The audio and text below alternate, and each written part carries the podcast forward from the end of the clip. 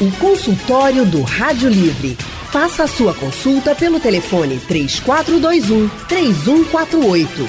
Na internet www.radiojornal.com.br. O consultório do Rádio Livre hoje, gente, vai falar sobre a importância das atividades físicas para as pessoas neurodivergentes. E quem vai conversar com a gente aqui é Cadu Lins. Cadu é profissional de educação física, é psicomotricista, fundador do Instituto do Movimento e também do Instituto do Autismo. Cadu Lins, muito boa tarde, seja bem-vindo ao consultório do Rádio Livre. Boa tarde, Anne. Boa tarde a todo mundo. A satisfação estar tá aqui, falando sobre um tema que eu adoro. Sou suspeito para falar, né? Adoro falar. Se não me pararem aqui, vou deixar falar o dia todinho. Pode falar sempre, suas palavras são sempre muito bem-vindas. Agora, nós temos outra convidada também para debater com você, que é a professora Regiane Melo. Professora Regiane é neurocientista, neuroeducadora, especialista em gestão de pessoas e liderança, em gestão escolar também. Ela é coordenadora pedagógica do Colégio Salesiano aqui no Recife, está com a gente também. Boa tarde, professora Regiane, seja muito bem-vinda ao consultório do Rádio Livre.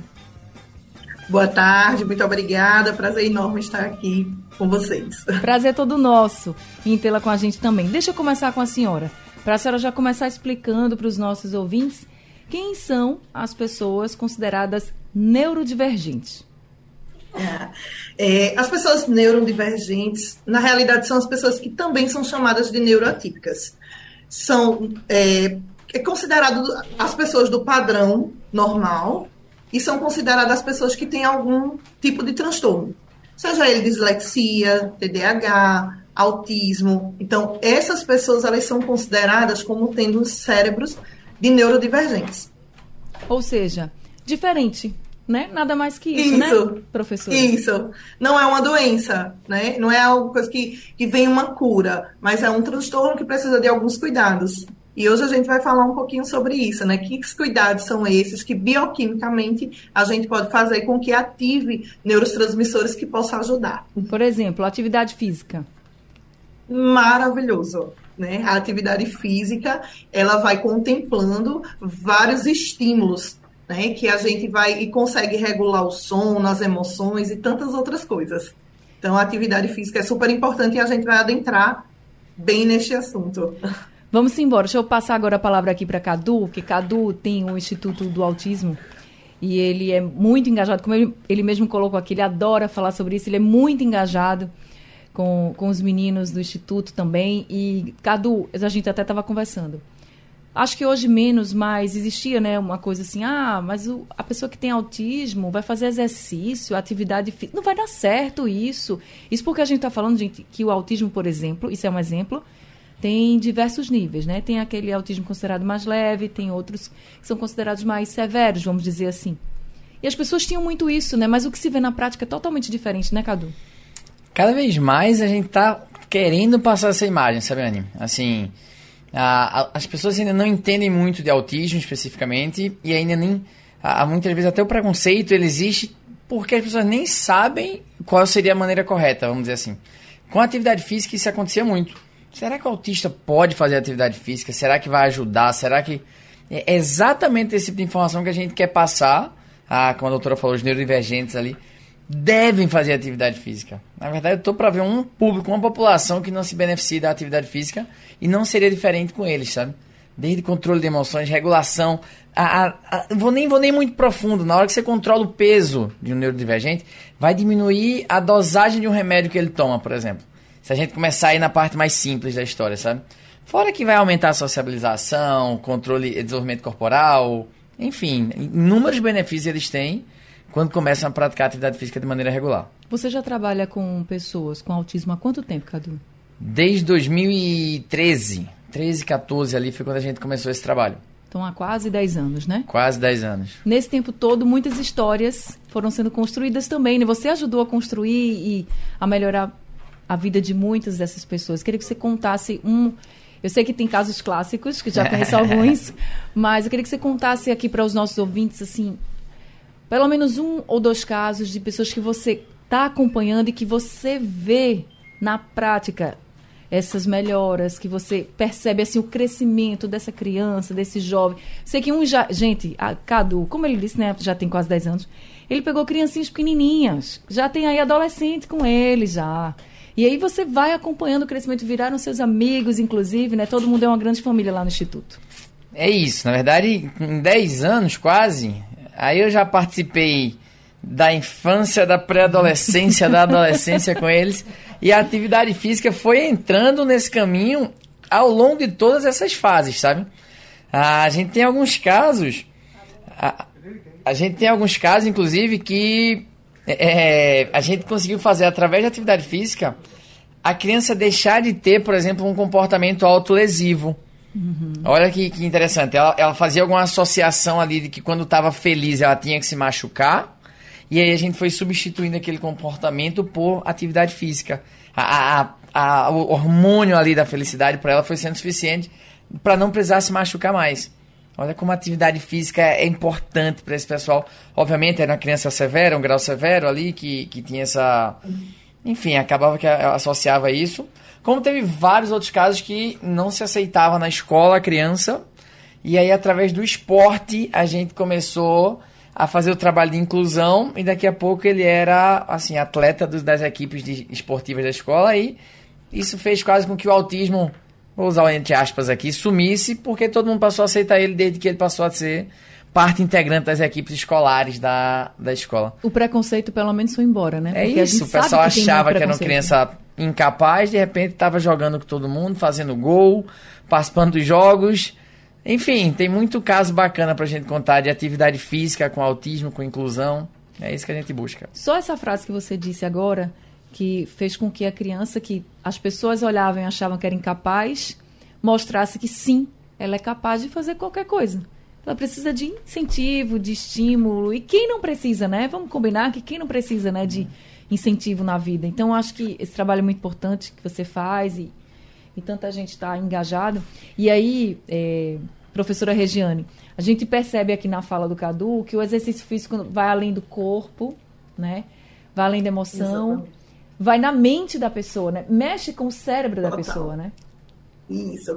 Eu gosto muito de, de iniciar, quando a gente fala do cérebro, o cérebro é uma máquina fantástica. Né? Isso aí, cada vez mais, cada estudo que vem comprovando o quanto é importante que a gente olhe um pouco mais para o cérebro, né? Então, quando nós nascemos, quando uma criança, né, ela está recém-nascida, o cérebro dela, a gente pode observar que corriqueiramente as pessoas chamam de moleira, que está aberto ali, cuidado com a moleira da criança, né? Por que, que isso acontece? Porque o cérebro dela vai crescer. Mas, ah, é normal o cérebro crescer. Depende dos estímulos. Ela precisa ser bem estimulada para que novas conexões cerebrais vai acontecendo, né? Então, quanto mais vai estimulando a criança a dar tchau, bater palma, parabéns, to todas essas questões vai fazendo que a criança vá se movimentando e vá, digamos assim, nascendo mais neurotransmissores que vão ativando, que vai fazendo com que a criança ela fique é, com aprendizagem, né? Então, quando, quando a gente fala um pouco sobre as crianças que está nessa questão de neurodivergentes, a atividade física ela vem auxiliar nesse desenvolvimento. Por quê? Porque bioquimicamente falando, ela vai ser liberada, é, dando um controle, porque muitas vezes no cérebro de uma criança neurodivergente pode ter muito de um neurotransmissores que estão sendo liberados e pouco de outro que necessita. Por exemplo, a serotonina. A serotonina ela é um neurotransmissor que é responsável também pelo humor, pela regulação do sono. Então, aquela criança que ela não dorme bem, a partir do momento que ela começa a fazer atividade física, começa a regular esses neurotransmissores que vai regular o sono. E o sono bem regulado automaticamente impacta numa aprendizagem significativa. Ela começa a aprender melhor porque também ela está dormindo bem. Né? É uma criança que ela não consegue gerenciar emoções, a partir do momento que ela começa a praticar atividade física, ela começa a entrar naquela rotina, também são liberados neurotransmissores, como a endorfina, que vai ajudar também nessa regulação de humor. Então, por isso que é tão importante que a prática da educação física, da, da atividade física, ela venha realmente acontecer e não apenas por alguns dias, por períodos, não, sempre Né? É necessário que ela tenha já em mente, né, a família tem em mente que aquela criança, aquela adolescente, ele precisa ser estimulado. E quanto melhor ele for estimulado, mais vai criando uma disciplina que vai regulando esses neurotransmissores. E aí, com isso, a criança ela pode ter é, maiores habilidades ela pode ter um comportamento diferente do que ela tinha antes, né? Como o professor mesmo ele falou, né? De algumas, de alguns exemplos, né? É, noção de espaço, por exemplo, tem aquela criança que ela não consegue ter a noção de espaço. A partir do momento que ela começa a praticar a atividade física, ela começa a ter noção de espaço. Então, tantas outras coisas que a gente pode, de fato, desenvolver no, no cérebro do, da, assim, né, do adulto neurodivergente. Tá certo. Eu só esse comecinho do nosso consultório já dá vontade assim, de fazer um monte de perguntas, só que vou fazer o seguinte, eu vou dar uma rápida pausa aqui no consultório para a gente não atrasar muito. E daqui a pouquinho a gente volta conversando mais com o professor Cadu Lins e também com a professora Regiane Melo sobre a importância da atividade física. Gente, atividade física, exercício é bom para todo mundo. Então, nada de preconceito, nada de, ah, se eu tenho uma pessoa em casa que tem autismo, se eu tenho uma pessoa em casa que tem TDAH, se eu tenho uma pessoa em casa que tem dislexia, ah, mas essa pessoa que eu tenho em casa, meu amigo, meu parente, meu familiar, ele já tem tantas dificuldades, não vai conseguir. Ele vai vencer as dificuldades com atividade, com exercício físico, vai ser muito importante, você vai entender aqui com a gente no consultório. E se quiser fazer pergunta, manda aqui para a gente. Você pode fazer perguntas e participar do consultório pelo nosso WhatsApp. O número é o 99147 8520. 99147 8520. Você pode gravar um áudio, escrever, escrever a mensagem, fica à vontade. É só mandar para a gente que eu solto aqui para os nossos convidados responderem as dúvidas. O consultório do Rádio Livre hoje está falando sobre a importância da atividade física para as pessoas neurodivergentes e nós estamos conversando com Cadu Lins, ele que é profissional de educação física e fundador do Instituto do Autismo e do Instituto do Movimento. E tem também a professora Regiane Mello, que está conversando com a gente. A professora Regiane é neurocientista, neuroeducadora e especialista em gestão de pessoas e liderança também. Cadu, quando a gente fala de exercício ou de atividade física, muita gente já pensa assim, ah, tem que ser, por exemplo, ah, musculação, então vamos fazer natação, vamos fazer um esporte, vamos fazer musculação, vamos fazer aulas de funcional, enfim. Quando a gente está falando de crianças, e aí vou, vou bem para crianças com autismo, porque é o que você trabalha bastante lá no Instituto do Autismo. Quando a gente está falando das crianças com autismo, por exemplo, como é que é esse começo? Exemplo, tem uma criança com autismo que não, não quer fazer. Eu sei que é importante, mas eu não sei como começar. Então, como é que vocês começam lá no Instituto? Eu brinco muito assim, Oni. É, antes de ser criança com autismo, ela é criança. Isso.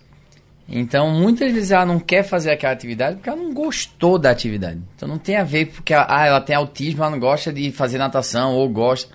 Não, ela pode ser que ela não goste de fazer natação porque nunca foi estimulada, porque teve algum trauma, porque está acima do peso e aí não não está se dando bem com aquela atividade que gasta tanta energia.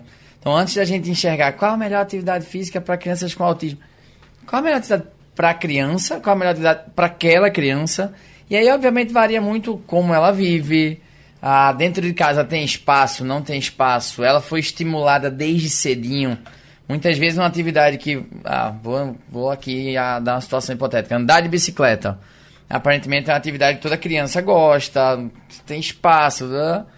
Mas a gente tem crianças autistas que têm muita dificuldade no início, porque elas nunca foram estimuladas. Seja porque moraram sempre mais enclausuradas, seja porque, seja porque tem de fato algum distúrbio neural que impede ela de manter a coordenação para fazer a bicicleta. Então, ah, mas eu queria muito que meu filho andasse de bicicleta.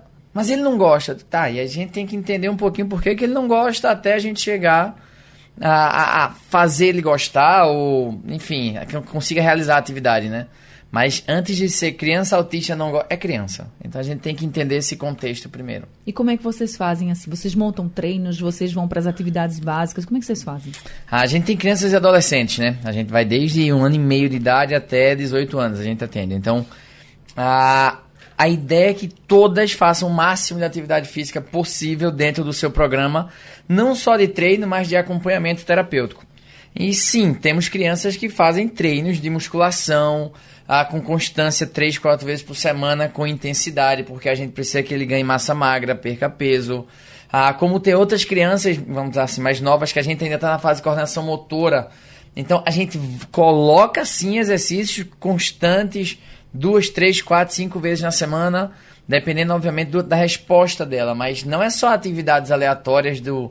Ah, vamos ali brincar um pouquinho de correr. Não, eles têm horário de treino, eles têm é, é, exercício programado para eles, sabe? Obviamente, cada um buscando o ganho que cada um precisa.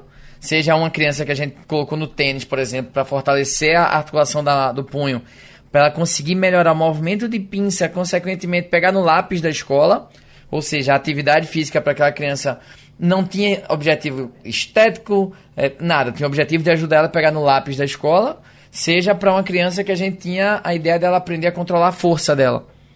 Enfim, tem inúmeros objetivos, mas sim, são programas de treino, são programas de atividade física com volume, intensidade, tempo de espera, tempo de estímulo, tudo programado também. Cada criança que está lá no Instituto do Autismo tem sua história, né? A gente está falando aqui, como o Cadu colocou, de crianças. Então, tem suas famílias, suas histórias. E tem também os seus desafios. Todo mundo tem, né? Todos nós temos os nossos desafios pessoais. Então, Cadu, diante de toda a sua experiência, assim, que barreiras você viu essas crianças vencer, assim, barreiras simples, mas que fez realmente toda a diferença no seu trabalho e na vida delas?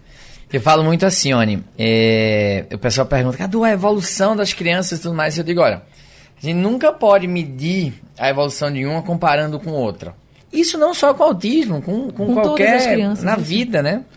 Então, para algumas crianças, acho que a gente tem que falar isso muito sem pudor. O autismo tem graus, leve, moderado e severo. Para algumas crianças severas, a evolução vai ser aprender a usar o talher. Vai ser aprender a ir num banheiro só. Vai ser aprender a se vestir só. E isso a gente vê diariamente, assim, sabe? Crianças que não tinham autonomia, independência física e social e hoje chegam lá sozinhos, é, é, fazem as atividades sozinhos, obviamente com níveis de complexidade é, mais baixos. Como a gente vê crianças que antes não conseguiam se concentrar na aula, é, não tinham integração social na sua escola e agora passaram na faculdade. Então, assim, a gente tem inúmeros tipos de, de evoluções com as crianças, dentro de, obviamente, quando a gente considera a individualidade de cada uma. Nesse daqui eu quero que eu, ele se concentre na aula para que estude e passe no vestibular. Essa é uma evolução gigantesca. Esse outro eu quero que aprenda a calçar o sapato só. É outra evolução gigantesca, assim. As mães choram tanto quando um aprende a calçar o sapato, quando o outro fez amigos na escola e aprendeu a se concentrar. Então, na hora que a gente individualiza cada caso, tá resolvido. A gente vai ter uma régua de evolução absurda absurdo. Há crianças que não iam pra praia porque não gostavam da textura da areia.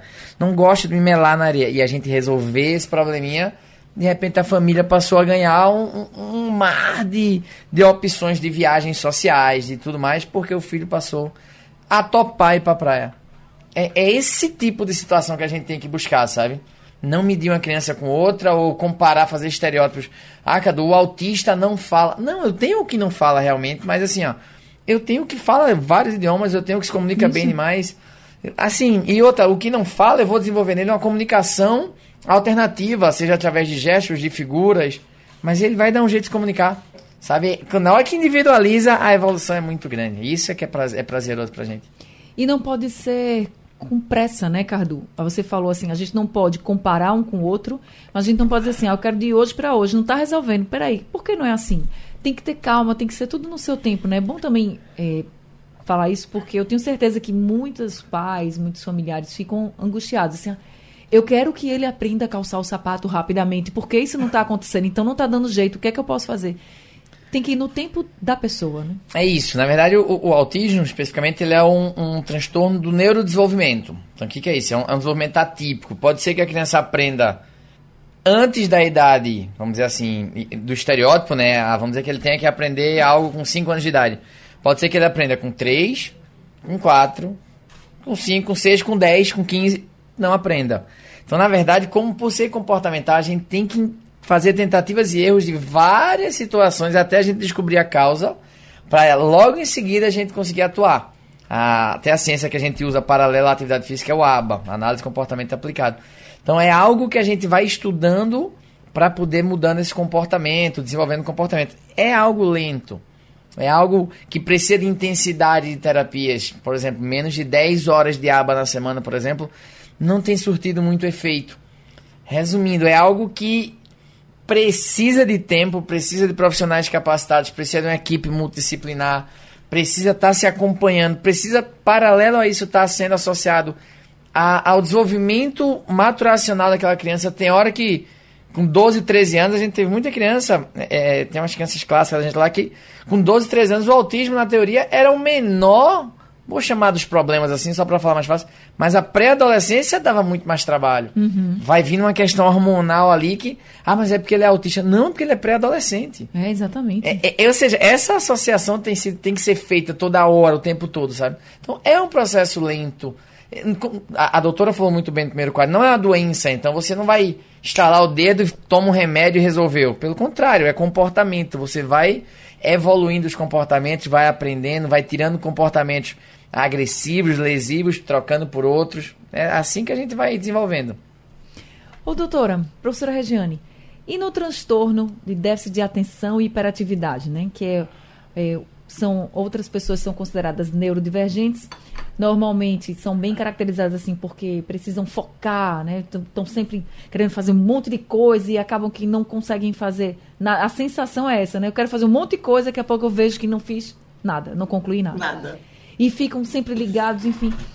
Em que o exercício, como o exercício físico, a atividade física com rotina pode ajudar a essas pessoas?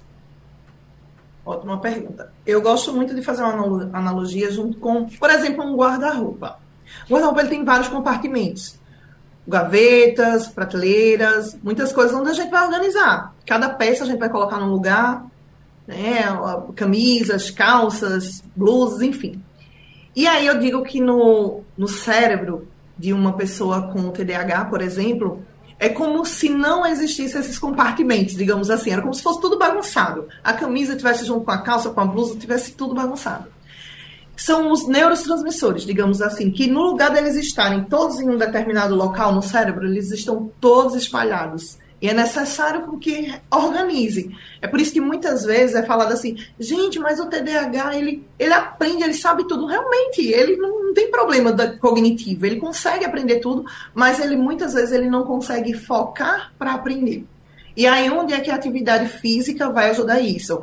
Justamente naquela regulação dos neurotransmissores, né, dos hormônios, vai ajudar a regular isso, como se fosse colocando cada peça no seu lugar do guarda-roupa. Então, cada neurotransmissores vão ser colocados no, nas suas gavetas, nos seus locais adequados e vai fazer com que a criança que está ali. É importante a gente lembrar da questão da disciplina.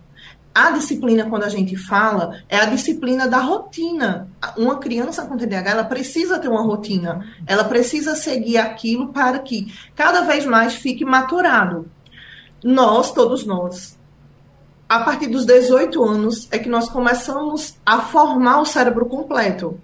Por isso que muitas vezes dizem assim, gente, o adolescente parece que ele não pensa, o adolescente ele vai fazendo as coisas assim atropeladas, porque nós temos aqui a parte frontal, né, no córtex pré-frontal, que ela, ele começa a ser desenvolvido realmente a partir dos 18 anos, é que ele começa a ter uma maturação completa. Então, no cérebro com TDAH, essa maturação, ela retarda mais um pouco. Então, muitas vezes, uma criança que ela tem, sei lá, 12 anos, ela pode ter ali um cérebro de uma criança de 10. Então, por isso que é importante os estímulos. Quanto mais eu estimulo, vou estimulando a criança, quanto mais eu vou aplicando rotina, melhor ele consegue ter uma vida organizada, como também o foco e a concentração. Uma criança que ela conseguiu fazer atividade física, ela conseguiu fazer uma natação, ela conseguiu futebol, é, uma, um exercício aeróbico, qualquer coisa que ela consiga fazer, que ela gastou energia, a partir do momento que ela vai é, para a parte de aprendizagem, de leitura, de escrita, tudo isso vai melhorando porque ela vai conseguindo ter ali uma disciplina e é como se os neurotransmissores que precisavam ser liberados para que o bem-estar, a recompensa, o cérebro TDAH é como se ele precisasse ter recompensa o tempo inteiro e recompensa rápida. O TDAH ele não consegue imaginar que ele precisa estudar agora no início do ano, porque no final do ano ele vai passar para outra série. Isso é muito difícil. Ele tem muita dificuldade em entender isso. É mais fácil ele pensar de que eu Tipo, vou terminar uma tarefa aqui e vou ganhar um chocolate, por exemplo, agora. Isso é um sistema de recompensa que é ativado. Então, quando ele começa a fazer atividade física, esses neurotransmissores que vai ajudar no bem-estar, que vai ajudar na recompensa, no sistema de recompensa, vai auxiliando, fazendo com que ele tivesse, digamos assim, saciado. E assim ele consegue focar e se concentrar. E uma coisa que o Cadu falava, e muito importante, a questão psicomotora também. Muitas vezes, para uma criança pegar no lápis, uma criança escrever, uma criança pegar no talher, para ele ele tem uma grande dificuldade, porque muitas vezes nós, pai, eu digo pais, nós, eu me coloco é, no meio, porque antes, quando eu não entendia bem do cérebro, eu queria estimular meu filho, digamos, a pegar de fato no garfo, a pegar de fato no lápis. Sem, hoje eu entendo o quanto coisas antes, como o brincar, quanto a atividade física, quanto tantas outras coisas vai ajudar nessa pinça, vai, vai ajudar nessa psicomotricidade, vai ajudar a pegar. Né? Então, antes que a gente pega no lápis direito, faz assim direito, faz uma atividade física, né? coloca numa natação, coloca no futebol, que ele vai aprender socialização também. O TDAH ele tem muito, muita dificuldade, às vezes, de socialização por conta do gerenciamento de emoções, que ali qualquer coisa ele fica irritado e ele termina descontando no colega, e muitas vezes ele termina ficando muito sozinho. Então, a partir do momento que a gente coloca numa atividade física, que ele vai também interagir com outros, vai ajudando essa questão da socialização também. Chegou uma pergunta aqui da nossa ouvinte, é, ela não colocou o nome, mas assim, meu filho tem nove anos e não consegue ler fluente. Ele se esforça muito, mas se cansa, acaba desistindo da leitura e pergunta se é dislexia. A senhora acha que pode ser? É importante ela fazer uma, uma questão multidisciplinar mesmo com vários profissionais, porque hoje em dia a gente precisa ter bastante cuidado com laudos que são dados de qualquer forma. Né? Então, é importante um neuropsicólogo, uma psicóloga, uma é, psicopedagoga, essa equipe multidisciplinar para verificar. Muitas vezes pode ser uma dislexia, de fato, a criança tem dificuldade ali de leitura, a criança vê espelhado, como também pode ser um TDAH, onde uma leitura é muito cansativa para uma criança, muitas vezes ele quer ver é, figuras, a letra bastão, letras maiores, então, é importante, de fato, procurar essa equipe multidisciplinar. É, eu digo que a escola, ela é muito sinal disso. Né? Muitas vezes a gente diz assim, nossa, mas o meu filho em casa é tranquilo, quando chega na escola é tanta reclamação. Mas por quê? Na escola, muitas vezes, que os professores vão verificando essa dificuldade que o aluno tem da leitura, da, da escrita, de pegar no lápis, tantas outras coisas, e vai sendo sinalizado ali para as famílias para que procurem profissionais de fato capacitados para que a criança, quanto mais cedo a criança ela é laudada, mais é fácil da, das famílias conseguir é, indo fazendo as intervenções necessárias e fazendo com que de fato encontre o caminho ideal para aquela criança ela não desmotive. A partir do momento que a criança ela não é laudada e ela de repente tem um transtorno, e ali nós, como famílias, muitas vezes vamos ficar insistindo para a criança ler, para a criança escrever, para a criança fazer isso. Existe muitas vezes a comparação. E isso tudo aumenta o nível de cortisol, que é o, o, o digamos assim, que é o neurotransmissor do estresse que vai deixar com que a criança, esse, esse nível fique elevado, ou seja, o nível de cortisol elevado, a criança vai ficar estressada, a criança vai ficar mais nervosa, mais impaciente, e vai fazer com que automaticamente a criança fique desmotivada. Então, ela não vai ter motivação para leitura, ela não vai ter motivação para ir para a escola, ir para a escola para ela vai ser um tédio, porque vai, vai levar reclamação, vai levar reclamação na família, vai levar muitas vezes uma orientação na escola. Então, a criança vai desmotivada. Então, por isso que é importante, famílias, de fato, a gente procurar o quanto mais rápido um laudo para que ajude essa criança a ter um caminho correto. Professora Regiane, muito obrigada por esse consultório, viu? E pelas orientações que a senhora trouxe para a gente. Obrigada a vocês, um prazer enorme estar aqui com vocês, viu? Prazer todo nosso. Cadu, para a gente finalizar aqui o consultório, tarde. queria que você, qual seria, assim, o conselho que você dá para as famílias que têm crianças em casa com autismo, TDAH, enfim, e que sabem agora da importância da atividade física, mas que acham que vão encontrar resistência e como elas devem começar, enfim. Queria que você deixasse aí a sua orientação valiosa. Ah, eu, não, eu não quero dizer que elas não vão encontrar resistência, acho que elas vão. Não só da criança inicialmente, ah, talvez até de locais que não estejam preparados para atender aquela criança, aquele adolescente autista, muitas vezes até de casa. Os pais às vezes não fazem atividade física e faz caramba, não entendo porque meu filho não gosta de atividade física. Muitas vezes o exemplo vem de casa e eles não não não estão entendendo isso. Então assim, ó, não quero dizer que é um caminho fácil, mas é um caminho que assim, eles não têm ideia do quão vai ser benéfico para aquela criança na hora que começar, sabe? Na hora que, que, que, entenderem o porquê daquela criança não gostar de fazer tal atividade física, ou de buscar local capacitado, ou deles serem um exemplo daquela criança, eles na hora que eles perceberem isso, tenho certeza que eles vão cada vez insistirem mais. Então, meu conselho é: insistam, deem exemplos, procurem lugares capacitados, procurem profissionais capacitados, corram atrás do laudo que a doutora falou, é imprescindível esse diagnóstico precoce para a gente saber qual direção seguir de tratamento, sabe? Ah, enfim, e um laudo eu sei que ele não é o ponto final, mas ele é um ponto e vírgula ali. Dali para frente a gente tem um norte e vamos correr atrás. Não é. Pelo contrário, as evoluções que a gente vê cada vez mais com crianças que tiveram um diagnóstico precoce são muito legais, são muito. A, a, gente fica feliz demais de estar aqui podendo contar um pouquinho disso. Quanto mais cedo começar, né, conseguir começar essa atividade, melhor vai ser a evolução do seu filho, da sua filha. Então, Cadu, para quem quiser aí procurar o Instituto do Autismo, qual o número, o telefone, como é que faz? Ah, pela rede social vai ser mais fácil encontrar a gente, que é o arroba Instituto do Autismo. E também quem quiser mandar mensagem para Cadu é o arroba cadu.lins, Cadu com K. Prazer, a gente tá respondendo sempre todo mundo por lá. Obrigada a você, Cadu, por estar aqui com a gente também, viu, trazendo essas orientações.